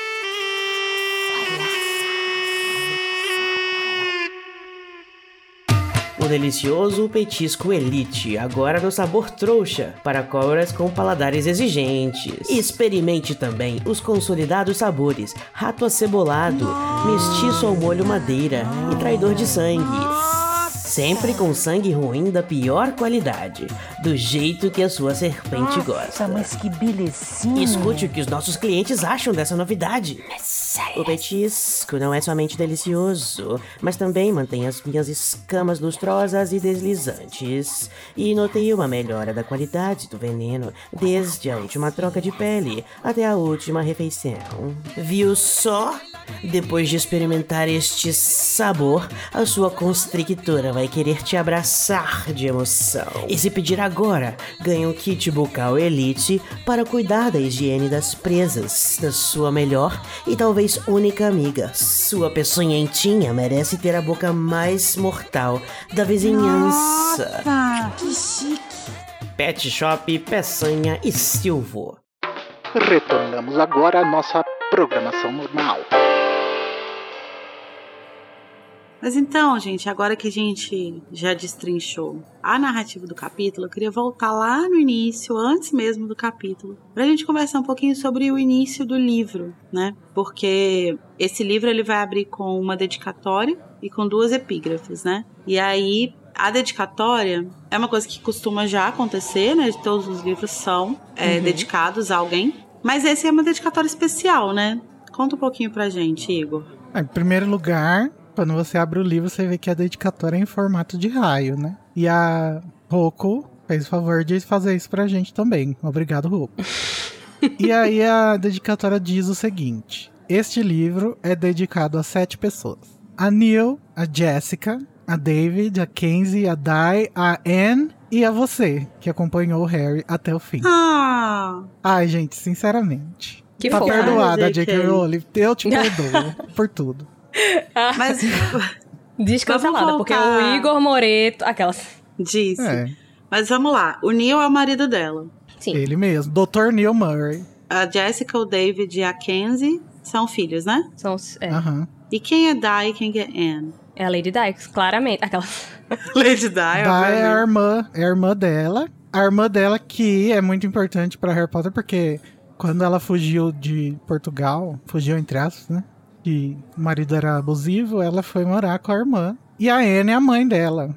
A Anne, Ah. Anne Rowling. Que canceriana ela, e né? quem é você, Igor Moreto? Eu, gente, sou apenas eu, um leitor de Harry Potter que acompanhou o Harry até o fim.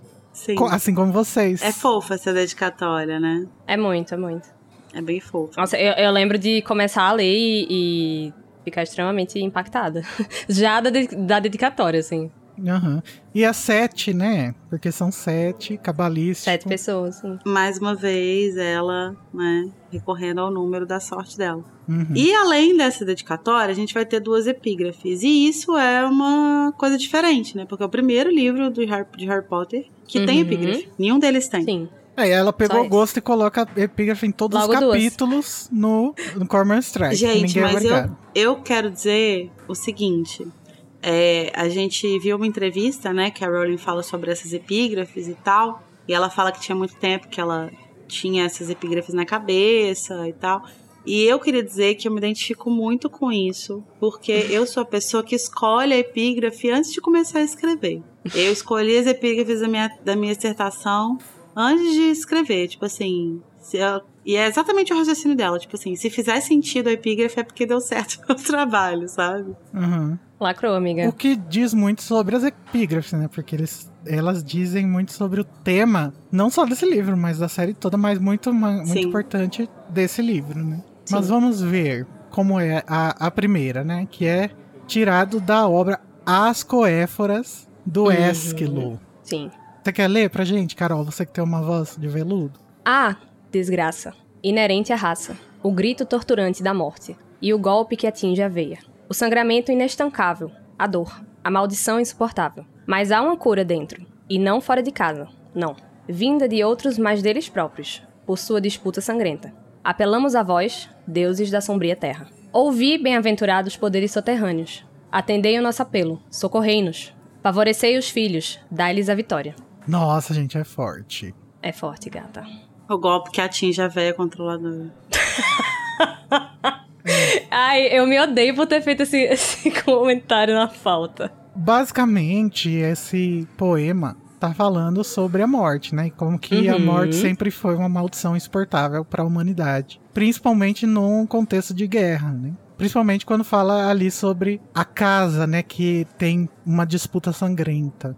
Uhum. E aí as pessoas, sei lá, sei- eu não sei o contexto que tá isso dentro da obra lá, mas assim, o narrador falando que a humanidade apela para os deuses para que as crianças, né, que eu acho que seria uma tradução melhor para children do que filhos, Uhum. a, a próxima geração, os jovens, possam dar um significado menos aterrorizador, menos mal- maldito para a morte e para que a morte é, signifique a vitória, né? E eu acho muito importante isso nesse livro, porque é justamente isso, é a geração de filhos de pessoas que lutaram por essa mesma guerra contra esse mesmo inimigo, vindo tentar dar uma vitória agora e acabar com é, tanto a morte simbólica aí, né? Quanto a morte de, de fato, né? Violência. Que, que o- É, é muito, é muito simbólico, né? Que ela pegue um, um, um trecho falando de guerra, sendo que é, é justamente o, o cenário para onde a gente tá encaminhado Caminhando. aqui nesse livro, né? Uhum. Já estamos bem encaminhados, né? Na real. E a vitória, ela tá atrelada, assim, à morte de pessoas, né? É, independente de qual lado, assim. E é, é legal ela pegar um trecho de uma, de uma obra que aborda uma das, das guerras mais né, é, exploradas na literatura, que é justamente Troia, né? É, a gente vai ter um spot do Code falando sobre as epígrafes, mais detalhes, mais, mais sobre o contexto, mas eu acho interessante a gente começar olhando para ela sem conhecer o contexto, porque daí a gente consegue entender como que uma pessoa que não conhece a obra tá- vai, vai Uhum. encarar isso aí. E aí, embaixo, temos outra epígrafe, que é do William Penn, no, na obra More Fruits of Solitude. Mais resultados da solidão seria, né, mais ou menos. Acho que frutos mesmo, no sentido de resultado, mas eu traduziria como frutos mesmo. Ah, e Eu é também, frutos, eu também esqueci essa traduziria palavra. como frutos. Mais frutos da soli- solidão, é. E diz o que, Lari? Conta um pouquinho pra gente. A morte é apenas uma travessia do mundo, tal como os amigos que atravessam o mar e permanecem vivos uns nos outros, porque sentem necessidade de estar presentes para amar e viver o que é onipresente. Nesse espelho divino, veem-se face a face, e sua conversa é livre e pura. Esse é o consolo dos amigos, e embora se diga que morrem, sua amizade e convívio estão, no melhor sentido, sempre presentes, porque são imortais. E isso, pra mim, fala muito sobre aquele. Um dos últimos capítulos, né, desse livro, que é De Volta à Floresta, né?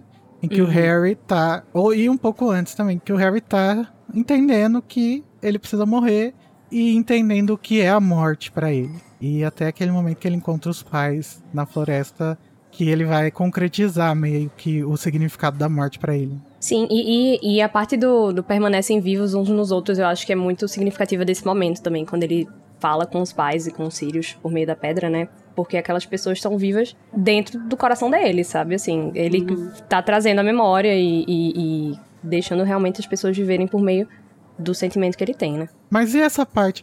Essa, eu tenho muita dificuldade de entender o que tá querendo dizer aqui.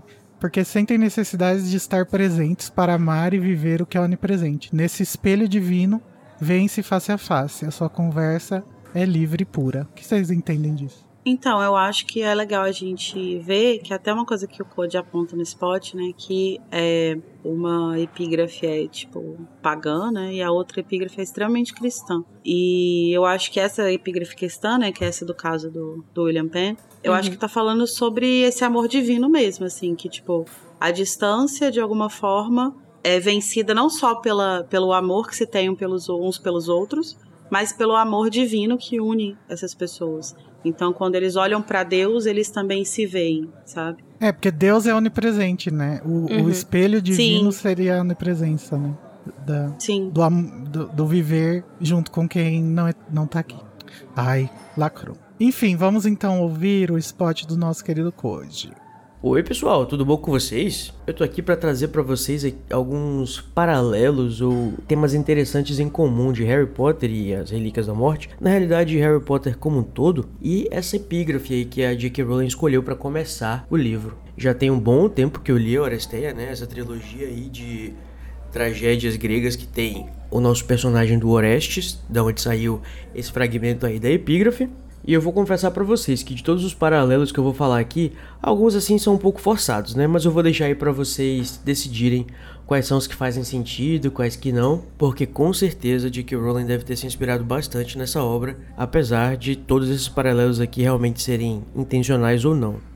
Eu digo isso porque a gente ocidental, né? Vocês sabem que grande parte da nossa cultura e da nossa literatura e, enfim, do nosso consciente coletivo, vamos dizer assim, ele tem base na Grécia, né? Seja a mitologia grega ou as próprias tragédias. E é engraçado dar uma relida nessa obra e perceber que tanta coisa assim, tipo, é tão utilizada mesmo, né? Inclusive em Harry Potter. Para vocês terem uma ideia, o próprio conceito de julgamento moderno, né, que a gente tem hoje em dia, ele vem aí dessa obra um julgamento com os dois lados, a acusação, a defesa, né, o juiz, no caso da história, uma juíza, e o júri para tomar a decisão. E que vai ser decidida, no caso, porque nessa história o júri vai empatar e quem vai decidir vai ser a Atena, né, a Atena ou a Minerva na mitologia romana. Daí que vem, inclusive, a expressão o voto de Minerva, né, que vai decidir quando as coisas estão empatadas. E essa obra também explora um conceito muito interessante, né, que é o surgimento da justiça para terminar o ciclo da violência. No caso, que tem muito a ver com alguns temas de Harry Potter que eu posso apresentar no finalzinho desse spot. Mas vamos começar com os paralelos assim mais avulsos e mais superficiais. Aí vocês me dizem se vocês acham que eles fazem sentido ou não.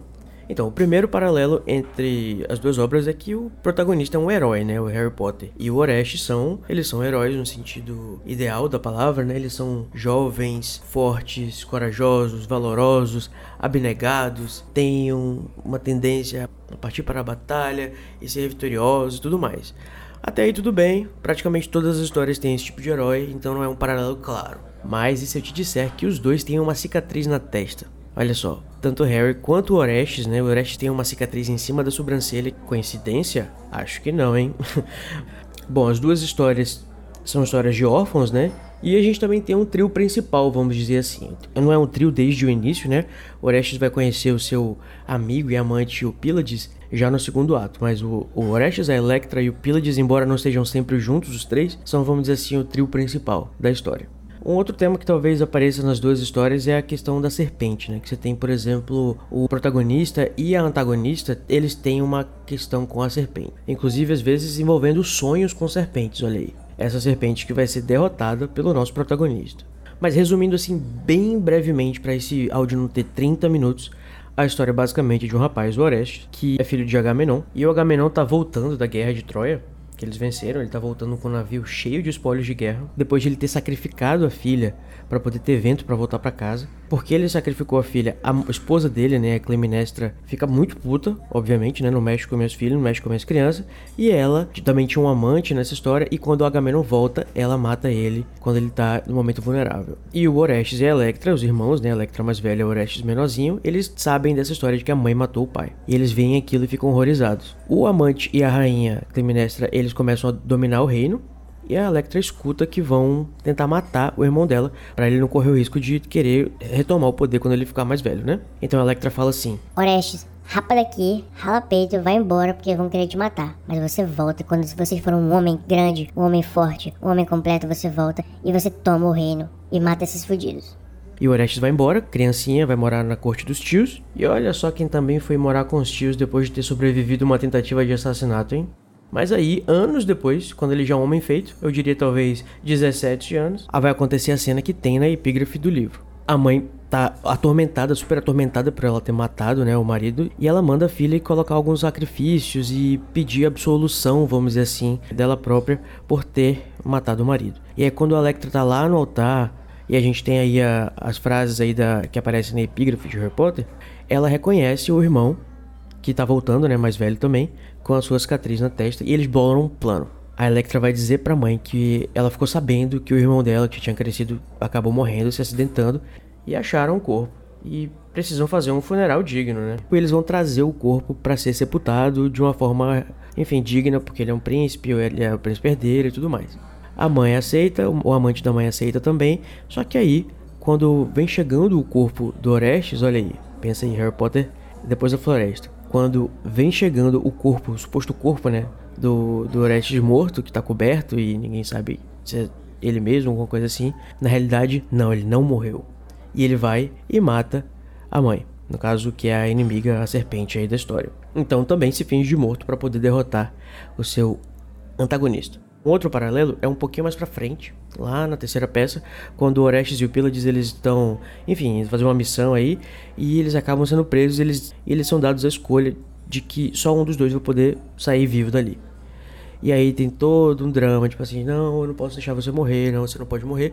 E tem muito esse lance também que acontece em Harry Potter do Harry, é ser realmente abnegado e dizer que a vida dele não é tão importante quanto a do seu amigo, dos seus amigos, das pessoas que ele ama. Ele basicamente se oferece para ser sacrificado no lugar da pessoa que ele ama. E também tem alguns nomes que aparecem aí nas duas histórias. Um dos nomes que me saltou aos olhos quando eu tava relendo aqui é o nome da Alecto, que é uma das fúrias, né, que elas perseguem o Orestes por, por, ele ter matado a mãe, e que significa, se eu não me engano, Alecto, né, que é a, a comensal que a gente vai conhecer. Aliás, ela já aparece nesse capítulo, né? Ela é a outra senhora a outra comensal mulher que tá aí sentada à mesa com o Voldemort e a Bellatrix. Que significa justamente isso, fúria, raiva, alguma coisa assim, a palavra Alecto. Ah, e também tem um nome aí que vocês devem conhecer muito bem. A moça que vai casar com Orestes, né? Porque embora ele tivesse esse relacionamento com o seu amado Pylades, os gregos tinham que procriar e eles tinham esse sistema, né? Eles casavam e ficavam com os boys na surdina, mas enfim. A pessoa com quem ele casa se chama nada mais nada menos que Hermione, ou melhor, Hermione em grego. e olha esse nome aí, que, tá, que é a primeira vez que esse nome vai aparecer, se eu não me engano, enfim, ever, mas é um forte indício, né? Que a J.K. Rowling não só pegou a, a Hermione lá do Shakespeare, mas também a Hermione, aí que da história do Orestes. Mas isso tudo, como eu falei para vocês, pode ser uma grande forçação minha, né? Então fica aí para vocês decidirem. Mas o tema que eu acho que é bem mais profundo do que todos esses detalhezinhos aqui que tem em comum é que eu acho que o grande tema da Oresteia é essa ideia de que a violência e a vingança ela sempre vai se perpetuar. Ela vai continuar, ela vai continuar. Eh, por exemplo, o cara matou a filha e a mãe ficou puta e matou ele, a Orestes vai lá e mata, só que ele matou uma pessoa que tinha matado outra e acabou que eles precisam fazer um, um julgamento e ter algum tipo de situação para fazer acabar o ciclo da violência, que é uma coisa que ressoa bastante com a varinha das varinhas, né? E esse ciclo da violência precisa acabar com um ato final, vamos dizer assim, de violência também, antes do julgamento que era feito perante a sociedade, né? Pra dizer, não, agora acabou a putaria, agora a justiça foi servida. Em que quando Orestes vai matar sua mãe, né? Ele diz alguma coisa tipo não sou eu que tô te matando, você que tá se matando. Que é uma coisa que acontece também em Harry Potter, né? Não ele ter dito, mas de fato é o que acontece, né? O Voldemort acaba se matando a si próprio. E também, claro, o tema de que não mexe com as crianças. Que mexe com criança não! Vagabunda! Até porque as histórias gregas, tanto as tragédias quanto os mitos, elas têm um caráter educativo, né? Elas foram feitas para educar a sociedade grega. Então é como se eles estivessem querendo dizer assim: olha, cuidado com as pessoas que você mata aí, porque elas podem ter filho e o filho vai querer se vingar. Ou então não vai matar filho de mulher, porque as mulheres, depois que você mata os filhos dela, elas não querem saber de mais nada, elas vêm para cima e elas fazem coisas loucuras. Já sobre o momento específico que aparece aí na epígrafe, é o momento lá em que eles estão apresentando sacrifícios, né? Eles estão clamando, né, depois de ter acontecido tanta desgraça, tanta morte, aos deuses da terra, aos deuses subterrâneos, né? Falando, no caso, aos, falando com os mortos, né? Pedindo ajuda dos deuses antigos. Também pode ser uma interpretação à morte em si, ou as relíquias da morte, que vão auxiliar com o processo aí da vitória e ajudar as crianças. É um trecho muito bonito e que remete aí ao pico da, da saga, que é o Harry indo se oferecer, né? E encontrando com seus entes queridos aí, usando a Pedra da Ressurreição. E quero saber o que, que vocês acham. É muita viagem? Ou vocês acham que faz algum sentido? Conta um pouquinho pra gente. Desculpem aí pelos quase 10 minutos de monólogo. Até o próximo anúncio ou episódio que eu aparecer, pessoal. É, o Code. Gente, tem- eu achei sensacional. Uhum, eu também. Mas, Code, fica tranquilo que na era do pós-modernismo não importa se for forçado ou não. O que importa é que você interpretou alguma coisa e tá valendo. Mas, eu não achei forçado, incríveis não. as relações. Também É, não eu achei também nada não, forçado. Também não achei, não. E eu sou sempre a favor de gregos. Aquelas... Você gosta, né? Eu gosto. Eu acho incrível. Eu achei muito. Achei que os paralelos fazem muito sentido. E completamente convencida, assim. E eu acho legal essa, é, essa coisa que ele me passou um pouco por cima sobre os deuses da sombria terra serem as pessoas mortas, né? E como ele, e Uhum. aqui na, na poesia ela tá apelando aos deuses, deuses da sombria terra que deixem os- as crianças vencerem. E é mais ou menos o que o Harry faz, né? Ele vai pedir pros pais, para as pessoas que ele amou, que, que já morreram, para que ajuda para ele poder seguir, né? E fazer É as verdade. crianças, entre aspas, vencerem. É, é, no, no original eu creio que tem é, mais esse sentido de, tipo, porque no panteão grego tem os deuses que são mais relacionados ao submundo e são, são deuses que não eram muito cultuados justamente por causa dessa relação deles com a morte, né? Então eram deuses que eram meio assim, tipo, tinham templos e tal, mas não eram nem, nem de perto tão populares quanto, quanto alguns outros deuses mais solares, sabe? Eu acho interessante a gente pegar os paralelos da obra, mas eu acho também que o recorte que a Rowling fez é muito significativo. Então, Com certeza. esse, esse pedaço em específico, se- levando mais ele em consideração, é muito interessante. Harry Potter, aquelas. Muito Harry Potter. E, bom, é, é, eu queria comentar que tem outra tradução desse trecho, que eu vou ler aqui. Há males incessantes desta raça, golpes sanguinolentos e funestos, da sorte adversa, angústia insuportável e lamentável. Quanto sofrimento sem um momento de tranquilidade. Este palácio, todavia, vê um bom remédio para tantas mágoas, nascido nele mesmo e não lá fora. A cura ocorrerá em decorrência de uma disputa áspera e sangrenta.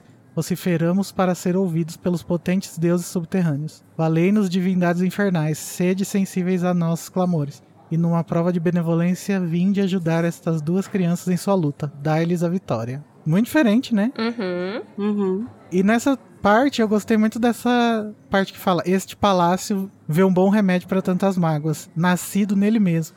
E dá muito pra pensar em como que essa guerra é lutada pelas, pelos próprios alunos de Hogwarts, né? Sim. Sim. E eu fiz essa conexão lendo essa outra tradução, que é interessante. Então a gente pode pegar milhões de traduções e ir interpretando milhões de coisas através de cada uma delas. Enfim, ouvinte, você ouvindo aí, o que, que você interpretou? Você quer deixar algum insight que você teve aí?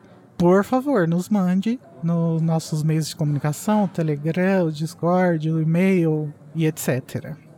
Então, gente, agora que a gente já fez nossa discussão, destrinchou inclusive as epígrafes, a gente pode e para os nossos momentos, né, de favoritos e desfavoritos. Né? Então, primeiro vamos começar com o nosso momento odiado, o momento que deixou a gente triste, ou que a gente realmente não gostou do que aconteceu, o nosso momento Avada dava.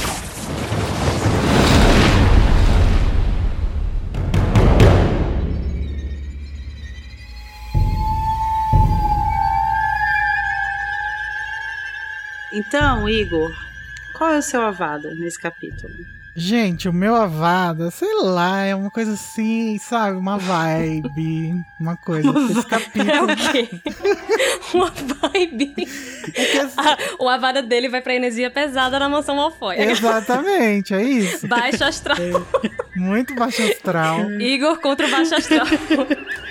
Mas só pra gente Super comentar, então, uma Super coisa Igor. que a gente não falou, vou, vou falar de uma coisa que representa essa vibe, que é aquele grito que a gente ouve vindo do porão, né? Uhum. Depois a gente vai descobrir Sim. que Sim. é o Olivaras, mas é uma coisa que adiciona muito a essa vibe, essa baixa astral. Baixo astral. Ai, gente, o eufemismo delas. E você, Carol?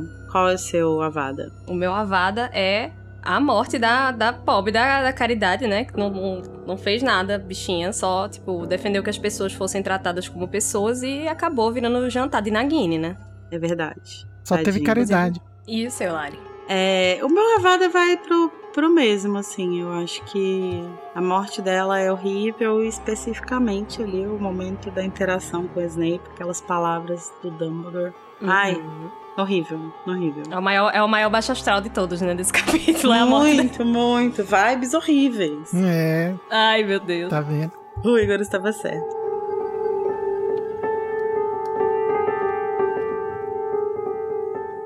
Mas agora, vamos respirar fundo, acender um incenso. Vamos melhorar as vibes daqui Vamos. e tentar buscar a, no- a nossa memória favorita desse capítulo. Um, um momento que deixou a gente coração quentinho não existe nesse capítulo, né? Mas uma coisa que a gente gosta, que acho que foi bem construída, enfim, nossa parte favorita. Então vamos para o nosso momento Expecto Patronum.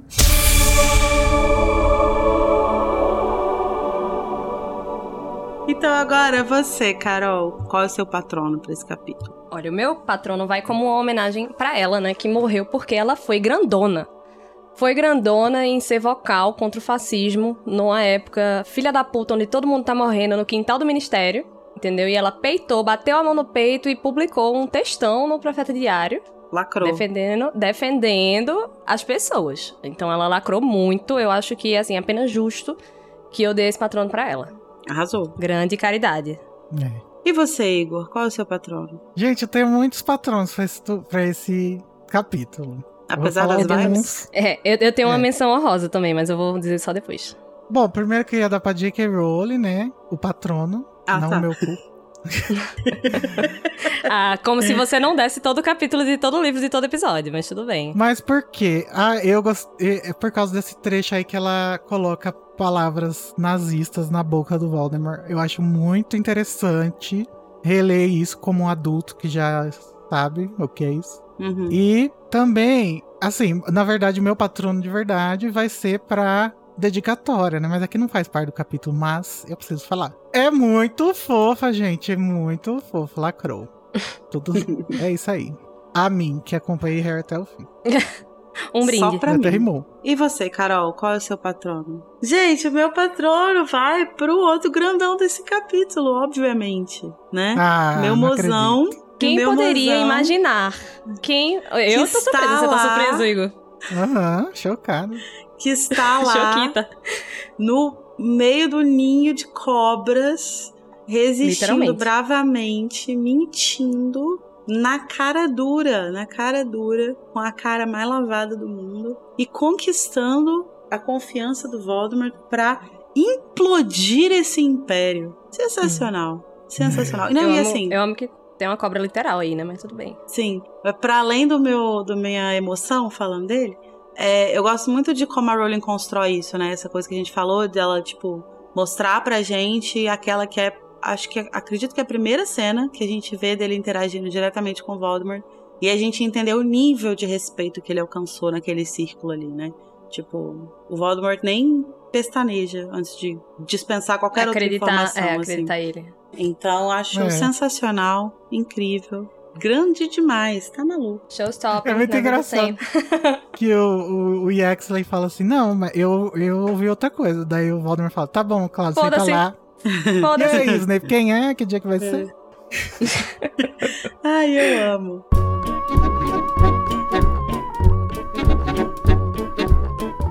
Então, gente, agora que a gente já visitou a mansão Malfoy, já descobriu os planos da ordem, já comparamos o tamanho das nossas varinhas e discutimos a libido do Voldemort. É. Importante. Vamos pegar os nossos lencinhos e ir pro próximo capítulo In Memoriam. Ai. Tchau. Tchau!